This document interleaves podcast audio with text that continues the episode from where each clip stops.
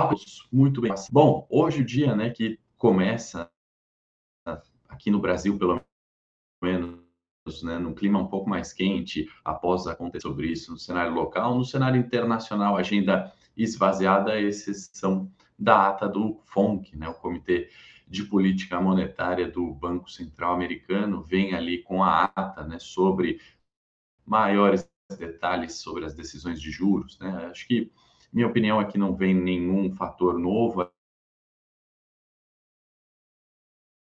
ali, né? não deve trazer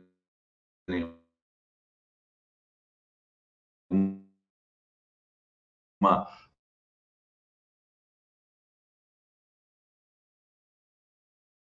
ação de graças amanhã nos Estados Unidos, então talvez liquidez reduzida da semana, como a gente comentou na segunda-feira, uh, hoje seja um reduzida em virtude da não abertura da uh, bolsas americanas amanhã, né? E, e, e, também redução do horário na sexta. Não é por causa do jogo do Brasil, ainda não somos tão importantes assim para a liquidez dos com vocês a tela aqui. Estão falando que o vídeo está travando um pouquinho. Deixa eu ver aqui com o Pedro se está tudo ok aí. Produção, uh, imagem não está boa. Talvez vão trocar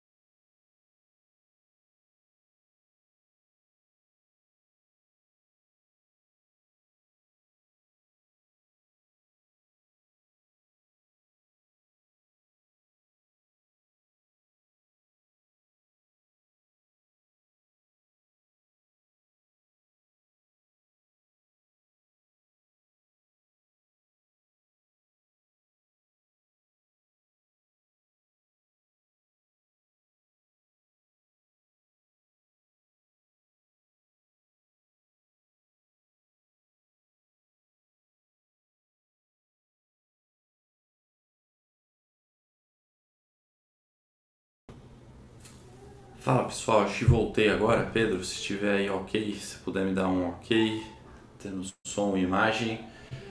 Muito bom dia, então. Comentávamos aqui pelas bolsas né, ao redor do mundo, né? então a gente destacando aqui Ásia Pacífico, fechando no terreno positivo, né? disse surpreendentemente no meu na minha opinião, em virtude do aumento de casos que a gente comentou na segunda-feira sobre eh, coronavírus, na Europa, direções mistas, né, fechamentos, eh, ou melhor, né, negócios aí levemente no terreno negativo, em DAX Alemanha, IBEX Espanha, eh, outras bolsas né, né operando do zero a zero ou altas, né, Eurostox praticamente zerado hoje, alta de 0,06 7. Obrigado, pessoal, pelas confirmações. Vamos seguir aqui.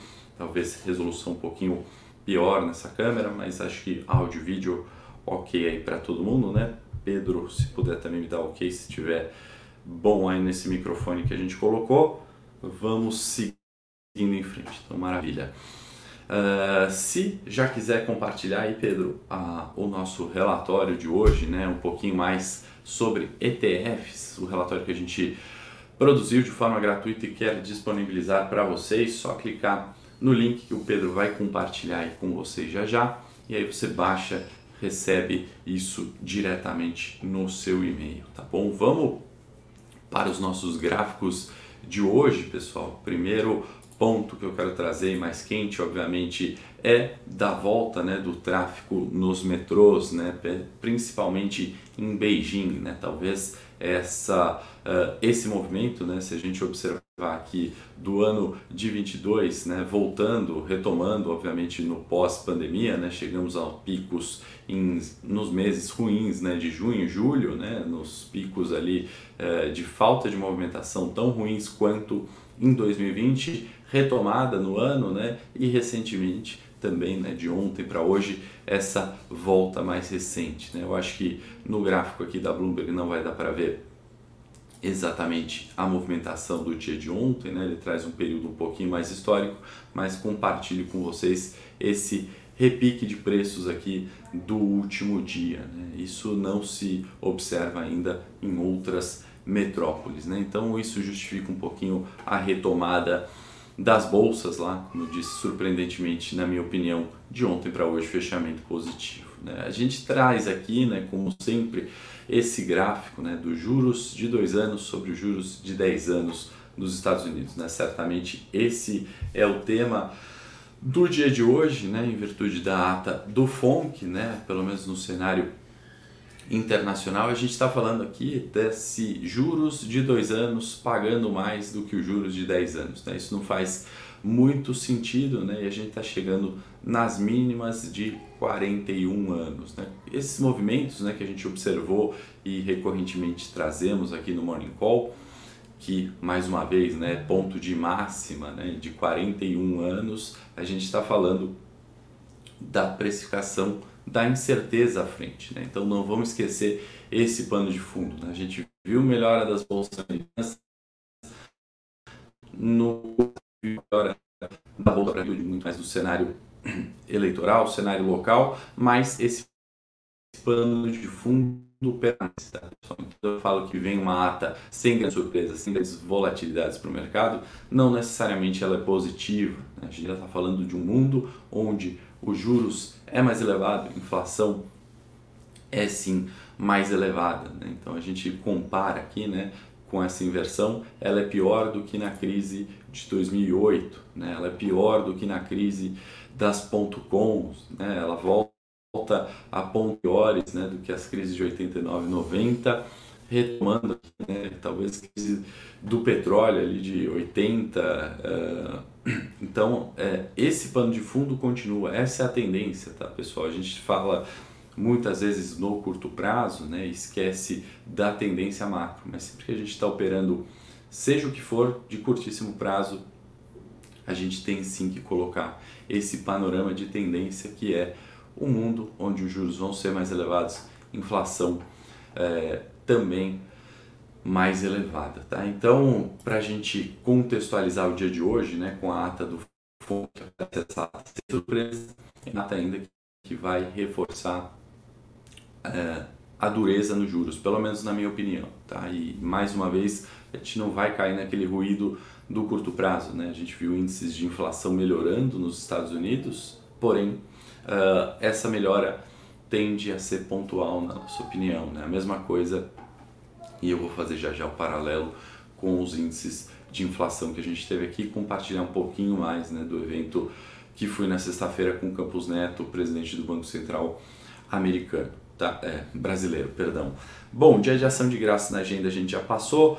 Uh, Covid na China né, fica de pano de fundo, continua, sem grandes novidades, agenda relativamente esvaziada. Petróleo recuperou altas né, no dia de uh, hoje e minério também volta para casa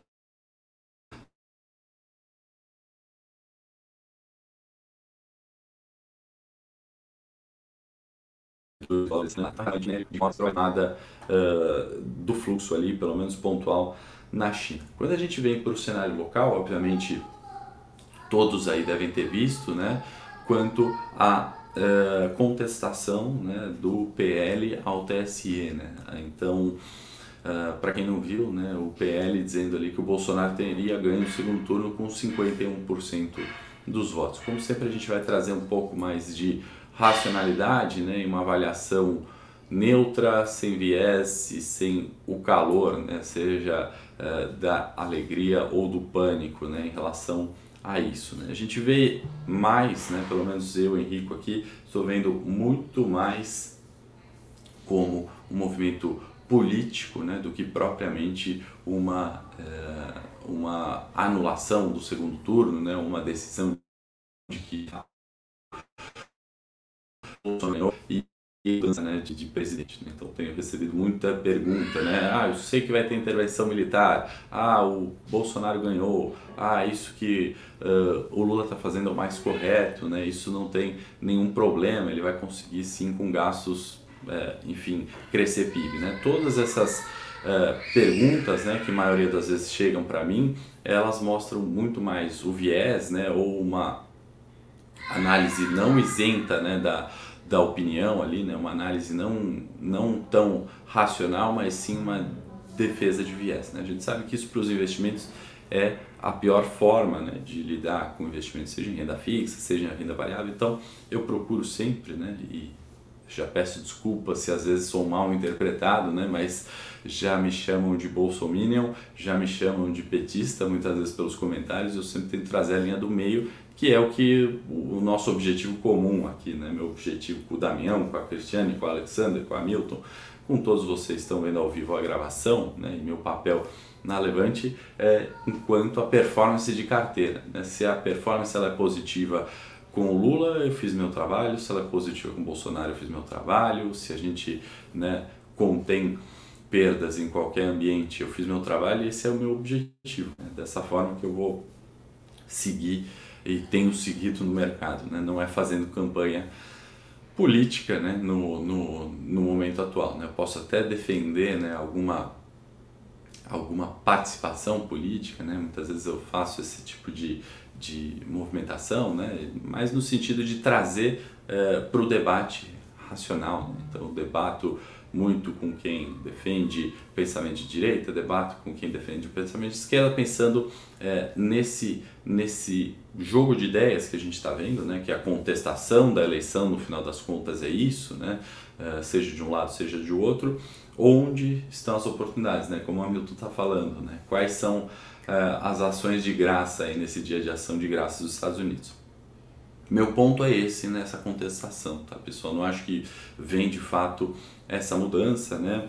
Isso trouxe um calor para o mercado ontem, né? Quando a gente fala aqui do, do curto prazo, isso é negativo sim para a bolsa, isso põe em xeque é, a, a, a, a, veracidade né, do processo eleitoral e, e obviamente né, isso é, é ruim no primeiro momento, né? Dizer que tudo aquilo que a gente está votando é inválido, né? Então isso traz uma incerteza muito grande para as instituições. Fato é, né? Melhor a incerteza aí que se audite, né? E, e prove, obviamente, se, se estávamos ou não vivendo essa fraude. Melhor no longo prazo, né? No curto prazo trouxe o mercado para baixo. É, no longo prazo eu vejo mais como um movimento político ali do PL, né, que segue forte uh, nas próximas discussões eleitorais, né, apesar do presidente seu Lula, bancada Bolsonaro uh, se mostrou presente. Né? Então a contestação né, do TSE veio no sentido de, ok, foram as mesmas, então revalidaremos né, as votações do primeiro turno também, né? Foi esse o questionamento feito, né, ao lado ao laudo da auditoria independente, né, se era essa questão, e aí o pedido de 24 horas ali, né, com, com, é, com algumas demandas, né, para que se seguisse com a, a, a, com esse processo ou não, né, enfim, a questão jurídica ali nunca é o meu forte, né, mas a gente segue né, mas o que eu queria trazer para você é mais num, numa jogada política, né? É mais uma jogada onde essa PEC de transição ela vai ter que ser discutida com uh, apoiadores né, do antigo governo. Né? E nessa discussão, né, como a gente traz isso para o mercado no curto ou no longo prazo, ao meu ver, vem uh, em volatilidade. Né? Vem de dias ruins do Ibovespa e no Morning Tech a gente vai mostrar um pouquinho disso, né? aquela negociação em faixas de preços de Ibovespa, que na verdade a gente já conhece. 108 suporte, cenário ruim, 114 euforia, cenário bom. Né? Um, um copo meio cheio que a gente pode trazer né, desses dias de cenário bom para a Bolsa, e não foi ontem, né? é quando uh, existe esse diálogo maior, né? seja entre as instituições, seja entre os membros ali do governo. E vale lembrar né, que o Lula está com uh, Alckmin de vice. Né? O Alckmin está tendo esse papel de mediador, né? de acalmar ânimos, de trazer uh, paciência para o mercado, seja na demanda uh, pela equipe econômica, seja nas decisões de fato da PEC, né? quanto que passa nessa PEC. E é o que o Hamilton também está comentando aí, né? esses valores absurdos que vêm é, na PEC, né? Me parece que não passam dessa forma, né? Eu acho que isso é meio que um consenso, né? Olha, vem 200 bilhões, né? A gente fez essas críticas no Morning, né? E o mercado zaba e depois num consenso vem algo mais dentro da normalidade, né? Tem membros aí de, de, de, de da equipe de transição falando 130 bi, né? Então vão, vão aparecendo números mágicos aí que me parecem muito mais serem chutados ao léu, né? A gente já falou e criticamos muito isso, né? Se fala de 70 bi, 130 bi, 200 bi, como se fosse tanto faz, né? A gente está falando do market cap de uma Suzano, uh, de metade do valor de uma Petro, né? Enquanto uh, valorizado, um valor de uma Ambev, né? E isso é o que traz essa volatilidade de curto prazo, onde né, o consenso me parece ainda longe, né? Onde o embate vai ser muito grande e uh, essa volatilidade que a gente vai ver nos mercados. Né? Carteiras talvez de longo prazo mais arrojadas, né? performando de forma negativa, aquelas de curto prazo, né? Uh, talvez acertando os pontos, né? 108, 114, conseguindo performar bem e sobreviver nesse mercado, no cenário local onde essa volatilidade, né? essa incerteza vai continuar. Então temos os lados positivos, né, os lados racionais talvez sendo puxado ali é, pelo Alckmin, né, a gente citou a carta de economistas ali bastante conceituados que apoiaram Lula criticando, né, muitas vezes quando esses valores absurdos vêm à tona, mas o mercado ainda, né, aquele mercado de tendência que a gente não está vendo desde agosto, né, ou seja, aquela recuperação, por exemplo, que observamos no primeiro trimestre de bolsa, né, onde o cenário de alta de commodities, recuperação do petróleo, uh, ações descontadas como o setor bancário favoreceram né, a, a bolsa brasileira a performar de forma mais positiva frente às bolsas mundiais. Né? Nas últimas semanas, últimos uh, talvez no mês de novembro, né, a gente vê bolsa brasileira sendo prejudicada pelo ruído político, né, por, por, todos esses embates, essas discussões e a incerteza, né, que foi muito debatida ali no Campus Neto ontem, né, eu escrevi o um relatório dividendos aqui, né, e a gente tem obviamente uma visão de longo prazo nesse relatório, né, uma visão é, de alocar em empresas descontadas que recorrentemente pagam dividendos, né? E a performance tem ido muito bem esse ano, até pela solidez, né? Pela, pelas empresas que pagam dividendos historicamente serem menos uh, uh, sofrem menos, né? Em cenários de incerteza, previsibilidade, muitas vezes de uma uh, de um setor elétrico, sempre muito presente em qualquer carteira de dividendos, né? Ela é muito mais acertada, né? Muito mais fácil ou né, previsível do que num setor de varejo. Né? Então, isso uh, faz com que performance em carteiras defensivas em cenários incertos como o atual uh, tenham uh, uma, um, um alfa, né? aquele retorno frente ao índice de referência, por exemplo, o Ibovespa em cenário brasileiro, melhor. Né? E no evento que do Campus Neto, que foi até tema do relatório de dividendos, por isso que eu estou falando dele, né? Foi, eh, eu coloquei de título minha pergunta ao Campus Neto, né? O presidente central foi a seguinte, né? Eu quis tirar um pouco do tema que é política monetária, mandato, né? Do Banco Central é a política monetária, para quem não sabe ainda, política monetária é a decisão da taxa básica de juros, taxa Selic e basicamente ela funciona, né, a política monetária, ela tem o objetivo de alcançar a meta de inflação estipulada pelo Conselho Monetário Nacional. O Conselho Monetário Nacional estipula a meta de inflação, a função do Banco Central é por meio de subir ou descer juros, aqui especialmente o brasileiro, né?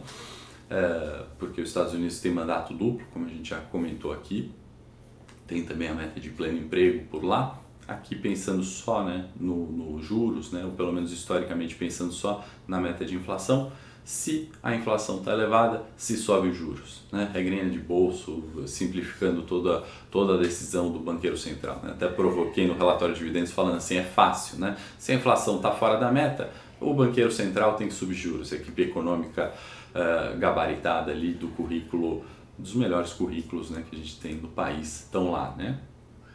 Uh, então, inflação fora da meta, sobe juros. Inflação abaixo da meta, você desce juros. Basicamente é isso, né? E aí a, a, pergunta que eu fiz, né? E eu pensei, poxa, vou ser criativo, né? Vamos provocar, falar do lado fiscal, né? Que aí é mais governo, né? São os gastos, né? Então, eu quis perguntar quanto às falas né, do Lula, que estavam trazendo o mercado para baixo, estavam causando essa volatilidade, a gastança, né, o lado fiscal preocupando, né, como que isso interferiria né, nas decisões, obviamente, de juros.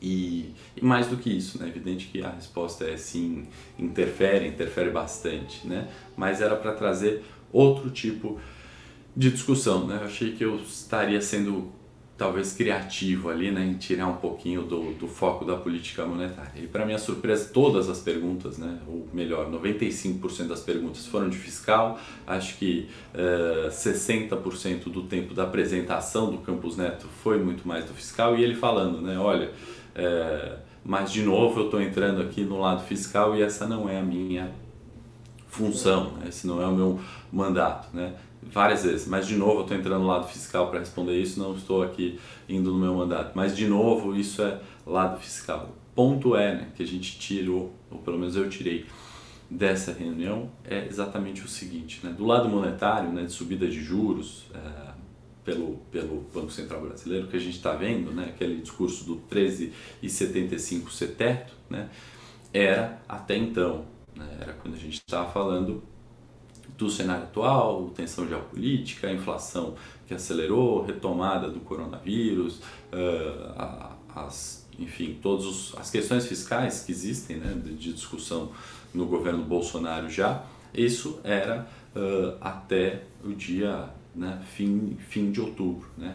Eu acho que a partir do momento que o Lula traz esse calor, pelo menos nas falas, que como eu falei aqui, né, já no no, com Alckmin, com equipe de transição, etc., está sendo neutralizado, né? Campos Neto está preocupado com o fiscal. A incerteza está né, tá trazendo do lado fiscal a incerteza do lado. Ninguém pode né, ninguém esse cinco teto e inflação com as minhas conclusões aqui, tá? Com muito de opinião pessoal do que eu tirei do evento. Né? Não estou transcrevendo o evento, o que o Campos Neto disse, o que uh, o analista do BBA perguntou, nem literalmente nem o que eu mesmo perguntei, tá? Uh, mas eu estou trazendo aqui minha opinião do que eu concluí ali do, do evento do, do, com o Campos Neto. Então, assim, juros mais alto por mais tempo, inflação não está vencida, as medidas de, de deflação, né, ou de, de, redução da inflação que a gente viu nos últimos meses, foi uh, em virtude de decisões do governo, tirar uh, imposto de, de gasolina, de energia, né, essas, esses itens da cesta se reduziram. Né, a tendência global é, é por inflação, é o que a gente está vendo. Tá? Então, uh, quando eu trago ali as premissas, seja na série de opções, seja no investimento em ações globais, seja na série que tem long e short, ou na série de dividendos de longo prazo, eu estou me baseando nessas falas, né, que essa grande incerteza tira muitas vezes uh, algumas oportunidades. Né? Essa necessidade ou essa vontade do, da esquerda, né, fazer mais gastando mais, pode ser um tiro no pé. Né? Se a gente continuar com o Banco Central de fato independente, né, isso pode até de certa forma funcionar muito bem. Né? A gente pode ter a exemplo de 2002, né, onde entramos num ciclo de commodities com uh, a esquerda presidindo e um banco central uh, segurando, né, pisando no freio quando era necessário. Isso que, que reflete, né, num juros mais alto, numa bolsa subindo e país crescendo o PIB. Né? Então, assim, é, obviamente, isso não é a figura do Banco Central, isso não é a figura do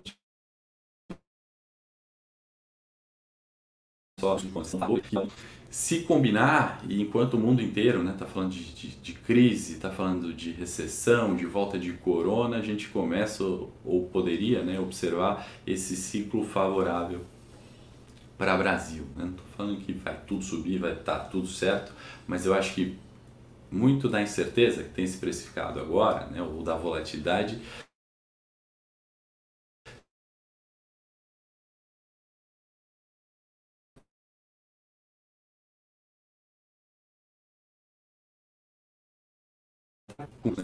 de economia global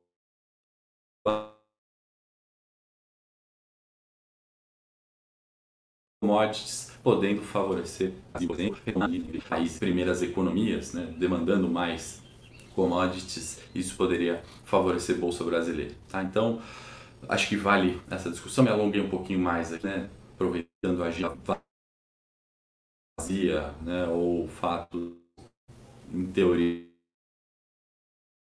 mas trazendo essa, esses pontos ali, fazendo a gente refletir no de semana, de mês, uh, obviamente de ano, projetando já né, o que fazer em dias de baixa liquidez, como estimo que seja hoje. Combinado?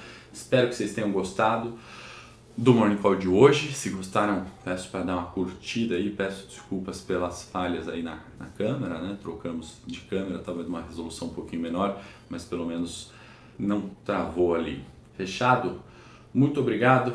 Bom dia a todos, vou para o Morning Técnico agora no meu canal, vou falar de pontos do Ibovespa, né? o que, é um suporte, o que é uma resistência, nunca vi um gráfico, né? acha que é difícil, vale muito a pena conhecer a análise técnica. Não se esqueça de baixar o relatório que a gente fez gratuito, aí o link está aqui na descrição. Fechado? Até já, excelente dia a todos, um forte abraço.